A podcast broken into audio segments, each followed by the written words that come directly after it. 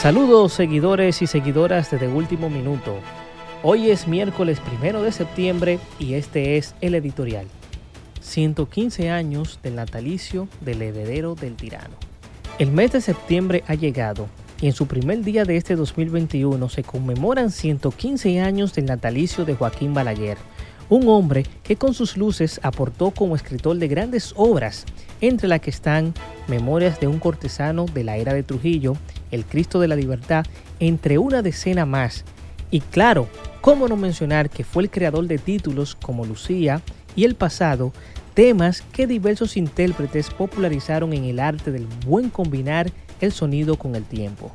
En sus sombras descansan nombres como el de Francisco Alberto Camaño, Amaury Germán Aristi, Sagrario Díaz, Amin Abel Hasbun, Otto Morales y otros más que un día salieron de sus hogares y no regresaron jamás.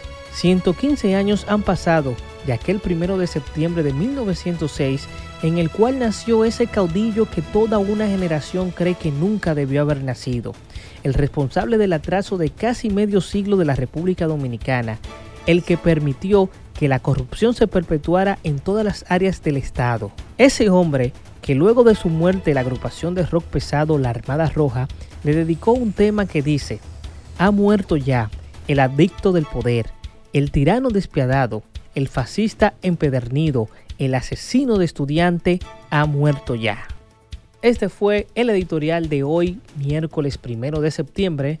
Héctor Romero, director de De Último Minuto, estuvo con ustedes.